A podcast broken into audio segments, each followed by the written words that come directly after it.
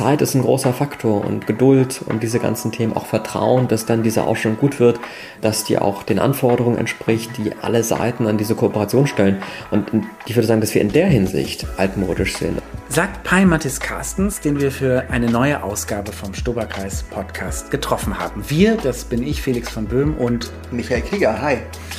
Freut uns sehr, dass du heute da bist, Pai. Und wie immer äh, zum Anfang dieses äh, Podcasts sprechen wir über eine Erwerbung der Freunde der Nationalgalerie. Und du hast dir eine Arbeit ausgesucht, die auch ein bisschen was mit deiner biografischen Station, die du an diesem Ort verbracht hast, zu tun hat, nämlich mit der Liebermann Villa. Wir schauen uns jetzt das Haus an, das Gartenhäuschen, glaube ich, Michael, oder? Genau, Von also Liebermann. Der, der Titel des Werks ist, das sich Pai ausgesucht hat, ist äh, Die Blumenstauden am Gartenhäuschen. Häuschen nach Norden. Wurde 1928 von ihm gemalt. Hat ein gutes Format, 74 x 53 cm und wurde 97 von den Freunden erworben. Wer es jetzt nicht direkt vor Augen hat, man kann sich das so vorstellen, in der oberen Hälfte ist sehr gut ein Haus zu erkennen und in der unteren Hälfte mit sehr expressivem Auftrag in dicker Ölfarbe Pastos. Blumen, wenn man oben abdenkt, würde ich sagen, man sieht die Blumen nicht gleich. Es dauert ein bisschen. Pi, Hi. Hallo erstmal. Warum, hi Michael, hi Felix. Warum hast du dir dieses Werk ausgesucht? Also das gibt zwei, zwei Gründe. Ähm, ihr habt sie beide auch schon so ein bisschen tangiert. Einmal mag ich das Werk wahnsinnig, finde das sehr spannend, sagt da gleich was zu. Und dann gibt es auch einen biografischen Hintergrund dazu. Oder das, ist, das hat etwas mit mir und meinem, meinem Weg hier in Berlin zu tun. Das erste, was du gerade auch beschrieben hast, finde ich so spannend. Äh, man hat irgendwie Liebermann, diesen am Ende ja doch irgendwie konservativen Großbürger, der ein super Stück deutschen Impressionismus da, da abliefert. Und wenn man oben diesen Anhaltspunkt nicht hätte, diese Ranggitter, dieses Haus, man würde, glaube ich, gar nicht erkennen, dass das ein Gartenbild ist. Das finde ich total spannend. Und dann aber auch, man denkt, es ist so Leichtigkeit, Sommer, Frische und so weiter halt in der besten deutschen Version, die wir von Impressionismus so, so drauf haben. Das ist nicht französisch, das ist nicht ganz leicht und, und super flockig farbig. Ähm, das ist ein bisschen erdiger, ein bisschen dunkler. Aber für mich steht das auch biografisch bei ihm für eine durchaus dunkle Seite. Also diese Gartenbilder von Liebermann haben auch ganz viel damit zu tun, dass der sich gesellschaftlich zurückzieht in den 20er Jahren, mhm. dass der als Jude nach dem, oder quasi während des und nach dem Ersten Weltkrieg sehr angegriffen wird, angefeindet wird und sich von solchen Gesellschaftsporträts etc. zurückzieht. Und das heißt, das, was irgendwie so heiter, leichtfüßig daherkommt, hat, finde ich, auch einen sehr ernsten politischen Hintergrund, den man, glaube ich, oft auch unterschlägt, dass sich also wirklich jemand ein Igel zurückzieht. Das ist auch eine, eine Splendid sicherlich, aber es ist eine Isolation am Ende, mhm. auch gesellschaftlich. Und das berührt mich an, an diesen Bildern total. Vielleicht kannst du uns mal erzählen, deinen Bezug zum, äh, zur Liebermann Villa. Du hast den jungen Freundeskreis, wir sind hier ja auch ein junger Freundeskreis der Nationalgalerie, den jungen Freundeskreis der Liebermann Villa tatsächlich seinerzeit gegründet und hattest dann, glaube ich, auch noch weitere berufliche Stationen vor Ort am Wannsee. Genau, das war tatsächlich meine erste Station in, in Berlin. Also als ich nach Berlin kam, hatte ich quasi im Kopf ein Bild aus Köln dabei. Also ich war davor in Köln und mein Lieblingsgemälde äh, in Köln, das war am Wallraf Richards Museum, das war die Rasenbleiche von Max Liebermann. Ähm, also wer das nicht kennt, das ist einfach ein Rasenstück. Man sieht so ein paar Bäuerinnen und die breiten Leinentücher, einfach weiße Tücher auf dem Rasen aus und wenn man das mal übersetzt, dann heißt das einfach abstrakte weiße Flächen in einer Landschaft. Total faszinierend. Man hat irgendjemanden, der total realistisch malt und eigentlich in seinem Gemälde so weiße, abstrakte Quadrate ausbreitet. Im Grunde fast ein Spiel mit das, was man Farbfeldmalerei ja, nennt, genau. oder? Das ist eigentlich hoch abstrakt und greift, glaube ich, auch vorweg. Natürlich ist das figurativ und erzählerisch eingebunden, aber mich hat das immer fasziniert. Mhm. Irgendwie, und das ist nicht die Phase, wo er experimentiert und irgendwie mit Farben und so weiter anders irgendwie in, zur Sache geht. Von daher fand ich das immer total faszinierend und ich war in Berlin vorher noch nicht in der, in der Villa von ihm gewesen. Und das war meine erste Station und ich habe auch direkt angefangen, mich dazu zu engagieren, ehe ich dann das äh, Kunstgeschichtsstudium hier aufgenommen habe. Und kam dann auch ins Gespräch, habe da Führungen gemacht, äh, ehrenamtlich mich engagiert. Und der damalige Direktor Martin Faas und ich kamen dann auf die Idee, es gibt so ein tolles bürgerschaftliches Engagement um das Haus. Es ist ein, ein Privatmuseum in Berlin, das wirklich von Bürgerinnen und Bürgern in Berlin getragen wird das aber natürlich auch ein bestimmtes Klientel anzieht und das ist sehr breit, aber das ist nicht unbedingt sehr jung. Mhm. Und deswegen war die Idee, das ist ein toller Ort, das ist ein spannender Mensch, das ist ein spannendes Werk, das hat so viel mit Geschichte, Politik, Kultur auf so vielen Ebenen. Wir haben es gerade bei den Gartenbildern jetzt mal so ein bisschen gestreift zu tun. Das ist doch auch für, für jüngere Menschen spannend, das ist doch für Studenten toll. Aber wie kriegt man die an den Wannsee? Und dann haben wir überlegt, okay, das braucht einen Freundeskreis, das braucht ein, ein, Programm für diese Leute. Das ist ganz banal. Man kann nicht irgendwie am Mittwoch um 16 Uhr eine Veranstaltung am Wannsee anbieten. Das ist eine coole Idee, super. Können aber, schon. Ja, klar kann man das. Aber natürlich kommt keiner, der, der unter 30 oder unter 40 ist. Wie soll man denn das machen? Also ja. dann, da fängt es irgendwie an. Und das heißt, wir haben einfach überlegt, okay, wann und wie können wir dann ein Programm initiieren, dass das unseren Bedingungen so ein bisschen Rechnung trägt. Äh, das heißt, dass man mal am Abend an Wannsee kann oder auch einen anderen Zugang zu einer älteren Kunst findet. Das war die Idee. Und dann haben wir den Freundeskreis gegründet und das hat auch wunderbar funktioniert und hat viel Spaß gemacht. Und wie viele Mitglieder habt ihr da, ähm, kannst du sagen, im, im jungen sind, Freundeskreis? Ähm, mittlerweile ist der im Älteren aufgegangen, wenn ich es richtig weiß. Mhm. Und wir sind so gern 100 gekommen. Das war mhm. für uns in, innerhalb von so ein paar Jahren eigentlich super. Das hat auch viel ja. Spaß gemacht. Und ähm, das haben dann auch äh, ganz tolle Leute weitergemacht. Aber es ist natürlich auch, ähm, wir reden ja jetzt auch über den, den Stoberkreis und sowas, und das braucht ganz viel Engagement und ganz viel Zeit. Und das ist gar nicht so leicht, dann auch in einer bestimmten Lebensphase. Ich habe damals studiert und auch meine Nachfolgerinnen haben studiert, das irgendwie hinzukriegen. Ne? Gar nicht so leicht. Studiert, muss man vielleicht auch noch sagen, hast du sowohl Kunstgeschichte als auch Literatur an der Humboldt-Universität? Ja. Als ich den Freundeskreis da gegründet habe oder für die Liebermann Villa gearbeitet habe, habe ich an der HU äh, Kunstgeschichte und Literatur studiert, äh, später dann am, am, Goldsmith in London quasi Kunstgeschichte, Contemporary Art Theory oder so heißt es dann. Das auch, war überhaupt nicht mein, mein Thema am Ende und habe parallel sehr viel gearbeitet. Also ich dachte immer, dass ich mal in einem Museum ende im besten Sinne, dass ich da mal irgendwie Programm entwickle, dass ich kuratiere oder so. Das war immer das Ziel. Und für mich war immer so die deutsche Moderne spannend, so diese ganzen Brüche so irgendwas zwischen Liebermann, also so 1880er, zwischen dem Deutschen Kaiserreich, das da begründet wurde, und dann so der Nachkriegszeit nach dem Zweiten Weltkrieg. Diese ganzen Brüche, Modernismen haben mich total interessiert. Dann habe ich viel zu Liebermann gearbeitet, zu Käthe Kollwitz, zu Heinrich Zille.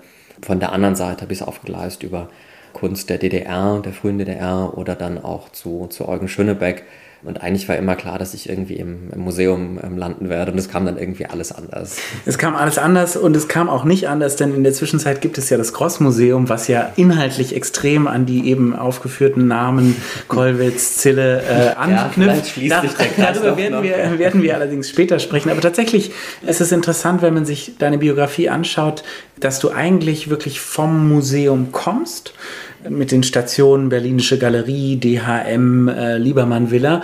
Und dann aber doch noch jung, du bist ja noch jung, dich für den Handel entschieden hast. Und das ist was, was mich sehr interessiert, diese biografische Entscheidung. Erzähl doch einfach mal, wie kam es dazu, dass du dass keine klassische... Weg abgekommen bin. nein, nein, nein, es, es gibt keinen rechten Weg, es gibt nur viele, viele Wege, äh, die hoffentlich nach Rom oder in die Kunst führen. Aber tatsächlich ist die Frage, warum hast du dich dann doch sehr früh gegen eine museale Karriere die man ja machen kann, indem man irgendwo Volontär ist und dann macht man halt so, geht man so das Treppchen hoch und für den Handel entschieden. Das finde ich eine spannende Frage. Mhm. Also ich würde erstmal schon, schon mal eingrenzen und sagen, ich glaube, ich habe mich gar nicht für den Handel, sondern für einen ganz bestimmten Handel oder für eine Galerie entschieden. Ich glaube, da fängt es schon an. Die Galerie Judin von Jörg Judin gegründet. Genau. Und da kommen zwei, zwei Dinge zusammen. Also einmal eine ganz witzige Geschichte, das andere, glaube ich, auch eine, eine, Form von Desillusionierung. Also ich durfte tatsächlich ganz viele tolle Projekte in den Museen begleiten, ob das in der Schirn war oder Nationalgalerie Prag oder waren viele Dinge, wo ich mitarbeiten oder auch selber kuratieren konnte, hier im Kollwitz-Museum und, und so weiter. Ich durfte auch viel recherchieren und hatte so Authentifizierungsaufträge für die Berlinische Galerie, wo es darum ging, sind, ist ein Werkkonvolut echt? Und auch an der Uni war es was angebunden. Das war, das war alles toll, das hat viel Spaß gemacht. Ich habe aber auch zunehmend irgendwie die Limitierungen kennengelernt. Einfach auch, wie sehr man doch, auch in Deutschland, was, was einem, glaube ich, teilweise gar nicht, oder als Student, was mir teilweise nicht so bewusst, wie sehr man auf, auf Drittmittel angewiesen ist, auf Leute, die das gutheißen, die auch Freiräume schaffen für Forschung, für kuratorische Projekte. Alles, was mit Inhalten zu tun hat, ob jetzt in der Wissenschaft oder im Museum, das hat auch ganz viel mit, mit Zeit und, und auch mal irgendwie Brainstorming zu tun, dass man erstmal forschen kann mit offenem Ergebnis und nicht gleich abliefern kann. Und das sprengt natürlich ganz schnell Budgets oder bedeutet einfach, dass, dass es Geld, Geld und Zeit braucht, Stellen und so weiter.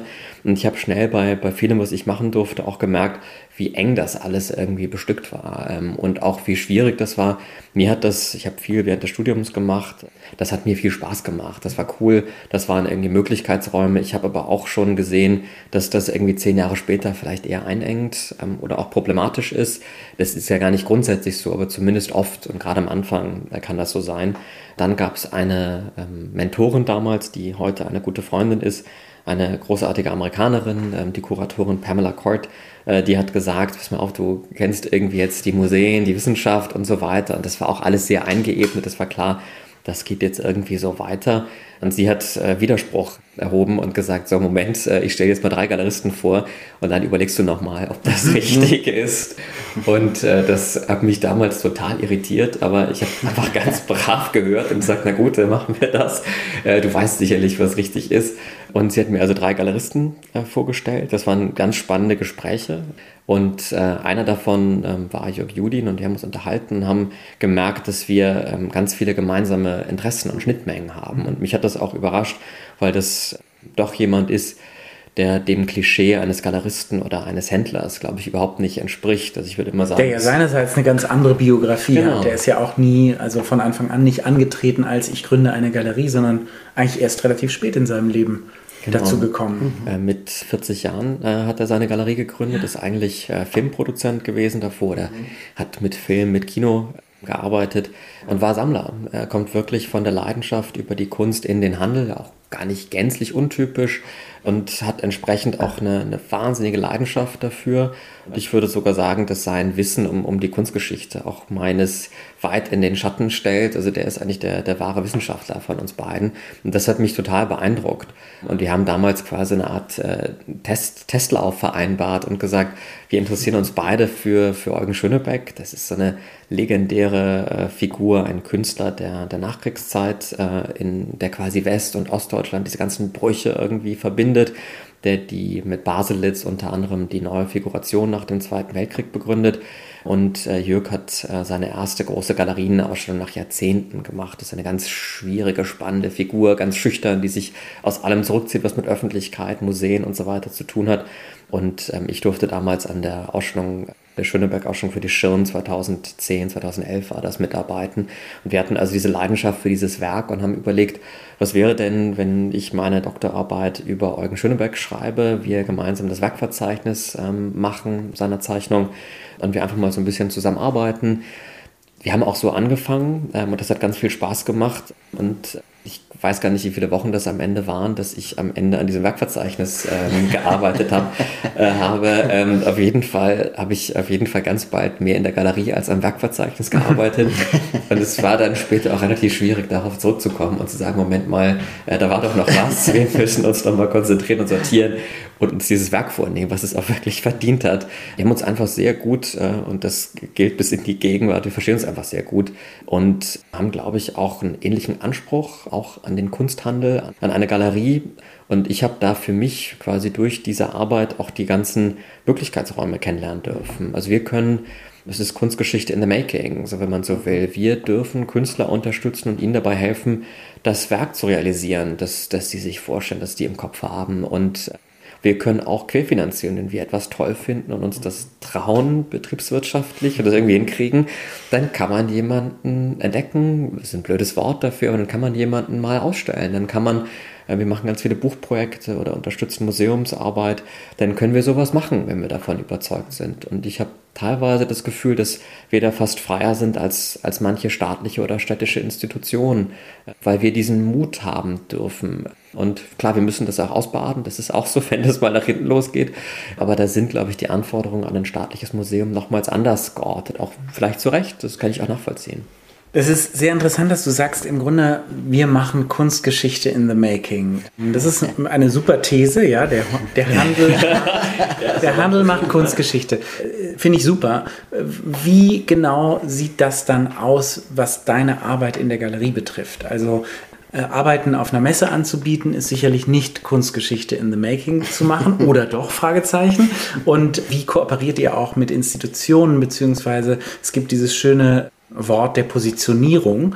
Wie überlegt ihr mit den KünstlerInnen, wann ist es sinnvoll, wo was zu machen? Kannst du ein bisschen erzählen, wie die Arbeit hinter den Kulissen der Galerie aussieht? Ähm, Klar, das ist, ja, das ist auch gewagt. Äh, also die These, wir machen da Kunstgeschichte, dass ich meine es auch gar nicht so, dass wir jetzt mal Kunstgeschichte gestalten. Es ist vielmehr, dass man die Menschen, die am Ende schon Kunstgeschichte schreiben, das sind ja die Künstlerinnen und Künstler, dass wir die unterstützen dürfen oder dass wir natürlich auch so jemandem ins Rampenlicht verhelfen können oder sagen können, okay, du kriegst deine erste große Ausstellung bei uns oder vielleicht die erste in Berlin, die erste in Deutschland, du kriegst dein erstes Buch, Positionierung. Man denkt natürlich jetzt einerseits an irgendwelche Hintergespräche mit irgendwelchen Museumsdirektoren und so weiter und man schummelt jetzt ein Werk da rein. Da geht es, glaube ich, auch viel mehr zu sagen, wir reden mit, mit Sammlern, die einfach eine Präsenz haben, deren Stimme ein Gewicht hat, die vielleicht ähm, Sammlungen haben, die eine Sichtbarkeit haben. Das heißt jetzt gar nicht, dass das Privatmuseen sind, aber wir kennen alle diese äh, Multiplikatoren, die ein offenes Haus führen. Das sind tolle Menschen, die Geschmack haben, die einen Mut beweisen in der Art, wie sie sammeln, was sie sammeln, wie sie zusammenstellen. Und auf einmal hat dadurch jemand seinen Auftritt in Berlin, in Los Angeles, in New York oder ganz woanders. Und auf einmal reden Menschen darüber oder sagen, wer ist denn das? Und ich würde, man kann jetzt von Seilschaften sprechen. Ich würde eher sagen, dass wir quasi eine Diplomatie entwickeln oder Fürsprecher gewinnen für unsere Künstler. Und das kann auf ganz vielen Ebenen passieren. Das können Kuratoren und Kuratorinnen sein, das können Sammlerinnen und Sammler sein, Journalistinnen, ganz viele Menschen, natürlich auch aus den Institutionen. Und das ist, glaube ich, unsere Aufgabe. Und ich sehe es auch noch viel mehr als, als Basisarbeit, wenn man den Begriff benutzen darf.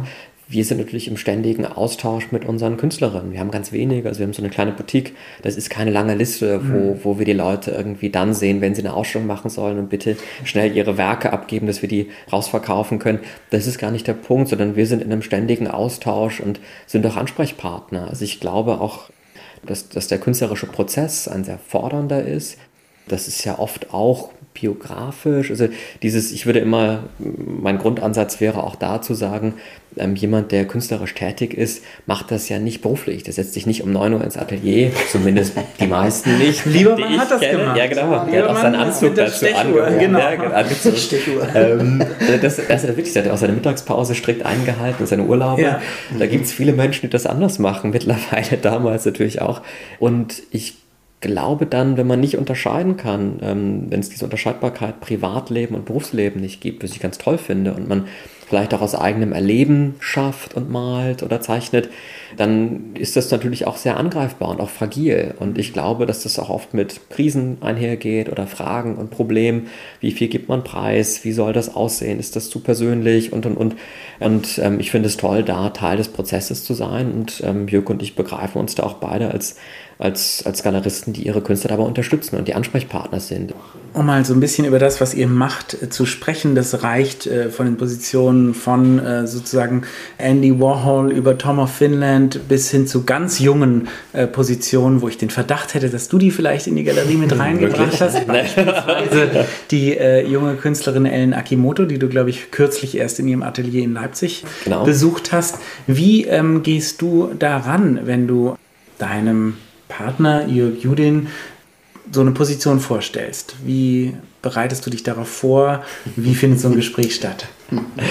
Also ich, wir sind ein, ein, ein, wahnsinnig gutes, gutes Team und ich genieße das sehr, mit, mit Jörg oder für Jörg arbeiten zu dürfen. Und wir sind uns bei vielen Sachen sehr einig. Wir haben ganz viele Gemeinsamkeiten, ich habe auch ganz spannende Unterschiede. Das funktioniert dadurch umso besser.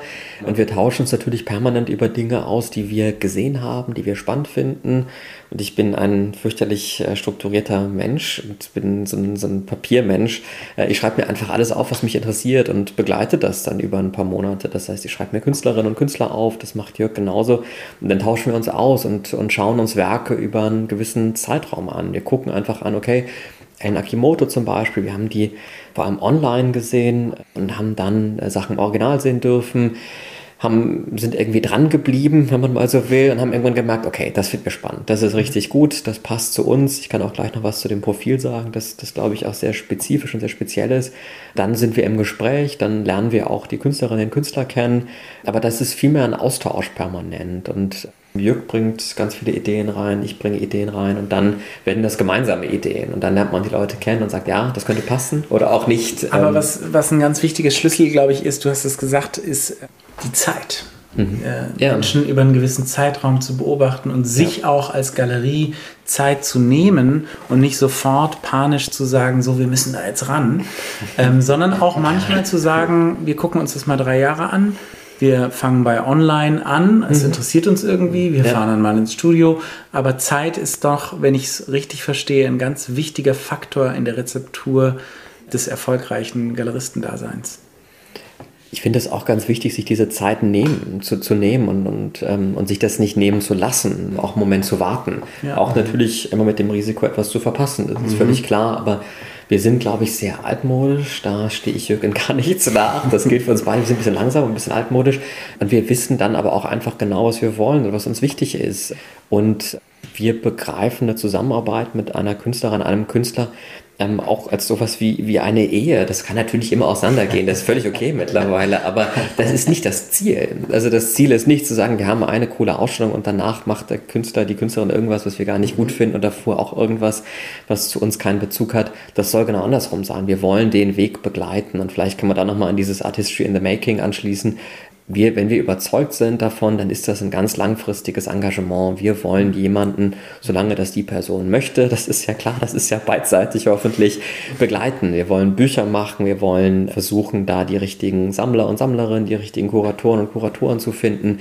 Das soll ein gemeinsamer Weg werden. Wir haben erstmal ein ganz klares Programm. Und viele Galerien haben das nicht. Das kommt auch aus, die sind anders gewachsen.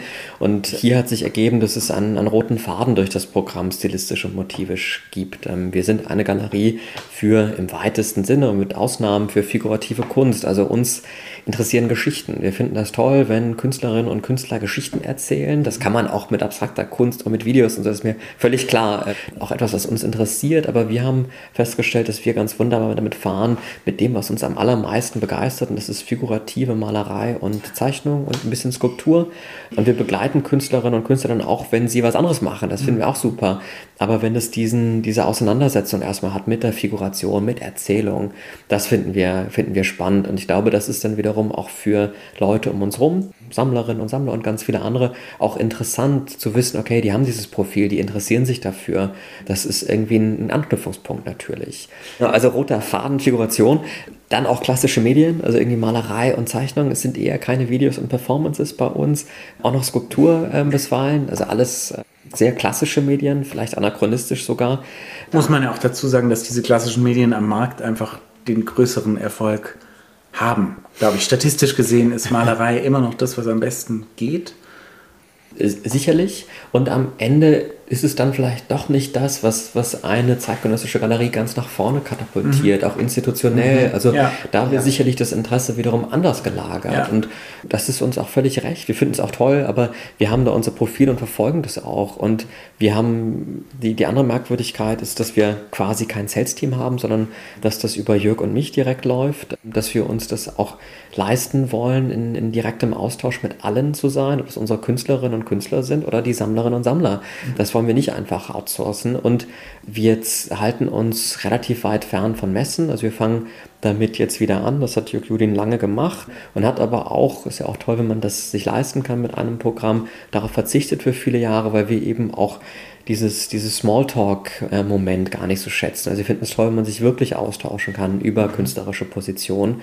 Und wir haben uns auf Bücher oder museale Kooperationen konzentriert. Das machen wir auch weiterhin, aber wir haben eine Reihe von jungen Künstlerinnen und Künstlern aufgenommen und denen gegenüber wäre es nicht fair, ähm, sie nicht einem breiteren Publikum auf internationalen Messen vorzustellen. Das heißt, das wird jetzt sicherlich auch ein kleines Standbein, aber das wird nie überhand nehmen. Wir wollen nicht auf 20 Messen im Jahr präsent sein, sondern uns auf die Arbeit in Berlin und auf die Arbeit mit den Künstlern konzentrieren. Ähm, stellt sich mir aber die Frage, gerade wenn man auch äh, junge Positionen sucht oder sich auf den Weg macht, ob die euch sozusagen gefallen, ob ihr denen gefällt, das ist jetzt eher so die Frage. Oder ob man da sagt, man trifft sich doch ganz häufig auch nicht, weil die Vorstellungen vielleicht doch sehr weit auseinander liegen.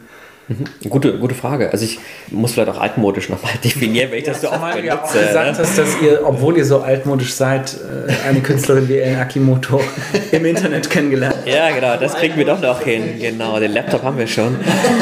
ähm, Ja, also ich, ich würde auch eher sagen, dass gar nicht unser Umgang mit der Kunst oder die Art, Galerie zu betreiben, altmodisch ist. Ich glaube, es ist unsere Haltung und das ist eine wertebasierte Haltung. Also wir mhm. finden sowas wie Vertrauen und Verbindlichkeit, das finden wir super. Und auch sich eine Zusammenarbeit sozusagen und das, das auch auszuhalten, auch wenn das Spannung bedeutet oder auch wir waren beim äh, Faktor Zeit, wenn es vielleicht mal dauert, eine Position zu entwickeln, auch bis eine Ausstellung entsteht. Wenn man jetzt eine Zusammenarbeit anfängt, dann können wir vielleicht in zwei, drei Jahren eine Ausstellung haben.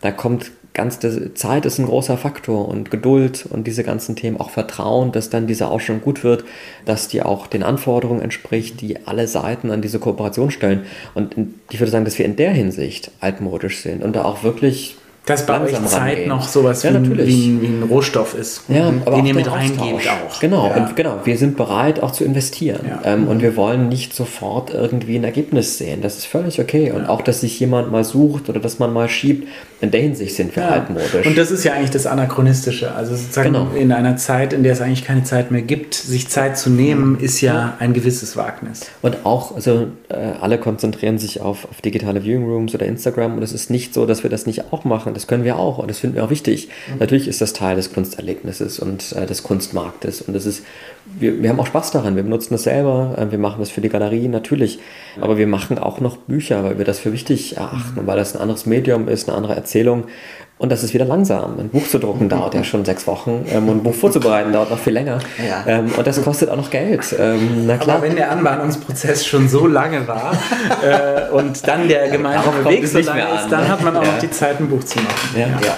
ja sehr schön. Du hast gesagt, euer Profil, äh, da geht es um Geschichten erzählen, um Storytelling. Mhm. Nun gibt es neuerdings bei euch noch was ganz anderes, äh, was sich wirklich aufs Geschichtenerzählen konzentriert, nämlich das kleine Gross-Museum. Gross ist, glaube ich, einer der Geschichtenerzähler ähm, des frühen 20. Jahrhunderts.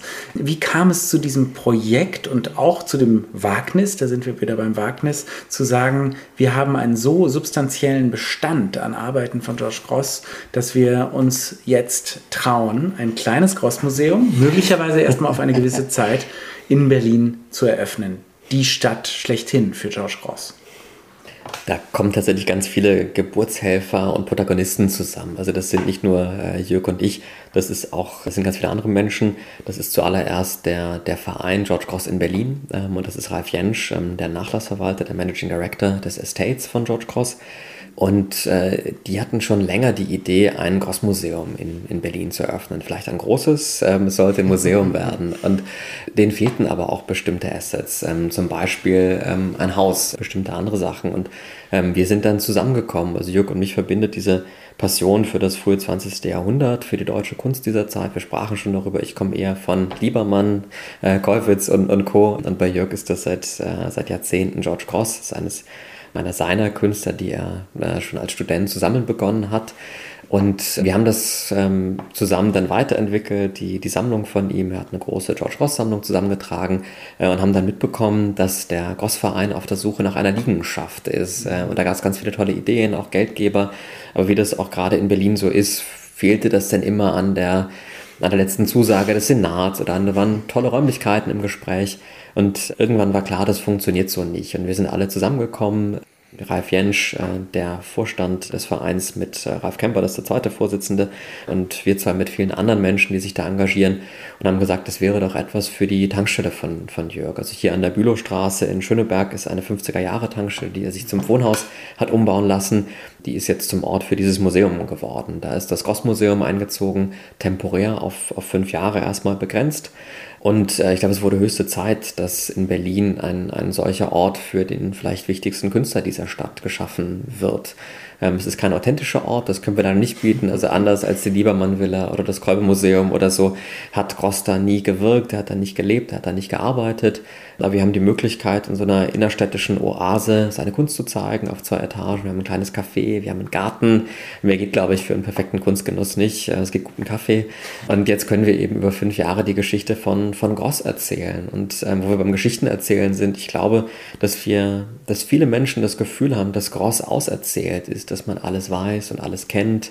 Und wir haben in, in vielen Jahren der Beschäftigung festgestellt, dass da noch ganz viel zu erzählen ist, dass man ganz vieles gar nicht weiß. Und das zu erzählen ist natürlich zeitaufwendig. Da sind wir wieder bei diesem Faktor. Und da muss man recherchieren, da braucht es bestimmte Leihgaben und das hoffen wir in diesen fünf Jahren leisten zu können. In der aktuellen Ausstellung äh, fangt ihr quasi wirklich mit dem nicht erzählten Gross an. Ja. Es geht um Gross als jungen Schüler, als Kind, als ganz früh zeichnenden Mensch. Also die Dokumente, die ja. man dort sehen kann, sind wirklich stunning für jeden, der den bekannten Gross kennt, der die Berliner Wimmelbilder der 20er Jahre kennt.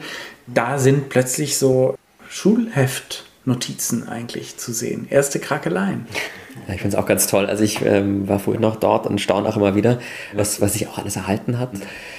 Ja, also man kennt ja George Gross, aber der Mann ist ja nicht so geboren worden mit diesem Namen. Der ist als Georg Ehrenfried Groß ge geboren worden und hat eben eine ganz spannende Kindheit und, und, Jugend verbracht. Der wollte eigentlich Illustrator werden, hatte eine andere Zielsetzung und hat sich dafür auch zunächst umbenannt, um einen Markennamen, einen Illustratorennamen zu entwickeln. Ähm, Gross dann schon mit SZ geschrieben. Und das wollten wir erzählen. Also wie ist eigentlich aus Georg Ehrenfried Groß, aus dem Kind, der politische Künstler George Gross geworden? Und das ist, glaube ich, eine Geschichte, die so bislang nicht erzählt wurde und auch vielen Menschen gar nicht bewusst war. Man verbindet George Gross immer mit den 20er Jahren, was du sagst, Berliner Wimmelbilder und so weiter, Weimarer Republik politische ähm, Satire vielleicht auch, wenn man ihn als Satirekammer bezeichnen möchte. Aber es ist auch ein Künstler, der davor gelebt und gewirkt hat und auch danach. Also das finde ich auch an diesem Ort so spannend. Wir haben eine 50er Jahre Tankstelle in der wir jetzt aktuell das Frühwerk von Gross oder Groß ausstellen dürfen. Aber diese 50er Jahre Tankstelle verweist auch auf den anderen Lebensschwerpunkt von, von diesem Künstler, der fast das halbe Leben in Amerika gelebt und gearbeitet hat, der nach dem Zweiten Weltkrieg noch gearbeitet hat, politisch gewirkt hat, ein ganz starkes, hochpolitisches Werk, dem wir die übernächste Ausstellung äh, widmen werden, geschaffen hat, ähm, da auch vielleicht eine Fokusverschiebung herbeizuzielen. Das wäre wär fantastisch. Also zu sagen, Gross und eine 50er Jahre Wirtschaftswunder Tankstelle, das hat irgendwas miteinander zu tun. Denn ich glaube, die Wahrnehmung ist eher Gross und die, äh, der Tanz auf dem Vulkan der 20er Jahre, oder wie man jetzt sagen mhm. würde, ja, sicherlich, völlig richtig, aber auch die Zeit davor, der Erste Weltkrieg und auch die Zeit danach. Also niemand hat sich, glaube ich, an Hitler so abgearbeitet, ist auch so verfolgt worden wie dieser Künstler schon sehr früh und hat dann eben auch noch danach hochpolitische Werke nach Hiroshima und Nagasaki, nach den Atombombenabwürfen geschaffen. Ich glaube, dass kein Künstler diese biografische, zeitliche, politische, künstlerische Spannbreite aufweisen kann. Und das muss erzählt werden. In Berlin natürlich. Wir haben viel darüber gesprochen, wie Geschichte erzählt wird von Kunst und dadurch Kunstgeschichte bildet. Was ist deine Hoffnung für die Zukunft an die Kunst? Das ist ein bisschen eine philosophische Frage, aber äh, wozu glaubst du, ist Kunst, wenn sie in der Lage ist, Geschichten zu erzählen und Geschichte zu machen, zu schreiben, fortzuschreiben? Wozu glaubst du, ist sie in der Lage, wenn wir an unsere Zukunft denken, die ja mit vielen Challenges verbunden ist? Was wäre dein Wunsch an die Kunst? Mein Wunsch an die Kunst.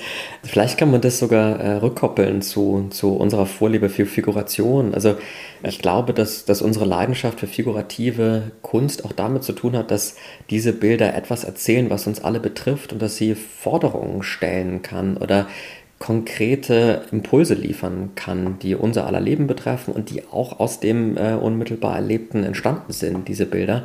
Und ich glaube, wenn, wenn Kunst unseren Blick auf die Welt verändern kann oder für einen Moment einmal irritiert, dann hat sie ganz viel erreicht. Und ich glaube, durch Geschichten ist das möglich. Und ich glaube, dass wir Menschen auch diese absolute Leidenschaft für Geschichten erzählen, in welcher Form auch, auch immer haben. Und ich glaube, dass Geschichten immer dazu anregen, sich anders mit sich selbst, mit der Welt, mit einer Gesellschaft, mit Politik auseinanderzusetzen. Und wenn Kunst das weiter leistet, irgendwie einer Gesellschaft mal den Spiegel vorzuhalten oder dem einzelnen Betrachter, dann hat sie schon ganz, ganz viel erreicht. Und mehr würde ich mir, glaube ich, gar nicht wünschen. Und ähm, ich glaube, wenn sie ein Bewusstsein für ihre Gesellschaft, aber auch für die Geschichte der Kunst und Gesellschaft hat. Und das meinte ich vielleicht auch mit der, der Kunstgeschichte in the Making. Also man ist eben nicht äh, quasi terra incognita oder so. Es gab Kunstgeschichte schon, es gab ganz viel Kunst. Das ist keine Stunde Null jetzt der Malerei. Und sich darauf zu beziehen, glaube ich, heißt auch irgendwie aus einer Kunstgeschichte, aus einer Geschichte zu lernen und daraus Schlüsse irgendwie für die Gegenwart und natürlich auch Zukunft zu entwickeln. Und das würde ich mir wünschen, dass, dass unser Blick auf die Welt immer wieder irgendwie inspiriert wird, verändert wird und ich auch selber da ganz viel lernen und, und erkennen darf. Also es geht in einerseits um so einen großen Humus äh, an Geschichten, an eine Art Palimpsest von Überlagerungen von Geschichten und andererseits aber die Fähigkeit, vielleicht aus diesem Humus schöpfend, was ja traditionalistisch wäre, avantgardistisch zu sein und neue Realitäten, neue alternative Geschichten und Geschichtsschreibungen zu extrapolieren. Das hast du schöner gesagt, als ich das hätte sagen können. Ich glaube ja, also was, was ich damit meine und was, was du damit auch ansprichst, ist auch ein, ein Bewusstsein um die, um die Vergangenheit. Und wenn wir jetzt zum Beispiel über, wir haben über Liebermann gesprochen, über Gross, das sind maßgebliche politische und gesellschaftliche Umbrüche, vor allem im 20. Jahrhundert. Und ich finde eine Kunst spannend, die sich dieser eigenen politischen Geschichte, aber auch der Kunstgeschichte, die dazu gehört, bewusst ist und daraus etwas ableitet für, für die Gegenwart. Also man sagt ja immer, wenn man aus der Geschichte etwas gelernt hat, dann sei es aus dass man aus der Geschichte nichts lernen kann. Und irgendwie bin ich da noch ein Optimist. Also ich glaube schon, dass man zumindest mal den einen oder anderen Impuls mitnehmen kann. Und ich glaube, dass das Kunst auf eine sehr leichtfüßige Weise leisten kann. Zukunftsfähigkeit durch Geschichtsbewusstsein. Wäre doch schön. Wäre doch schön. Wäre doch schön. Ja, danke kann noch nichts mehr kommen. Danke, Pai, für Dank, deine Anwesenheit im Stubberkreis-Podcast. Genau. Und wenn ihr noch mehr erfahren wollt über den Stubberkreis, dann guckt gerne bei Instagram vorbei oder auch auf der Internetseite der Freunde der Nationalgalerie. Bis zum nächsten Mal. Tschüss.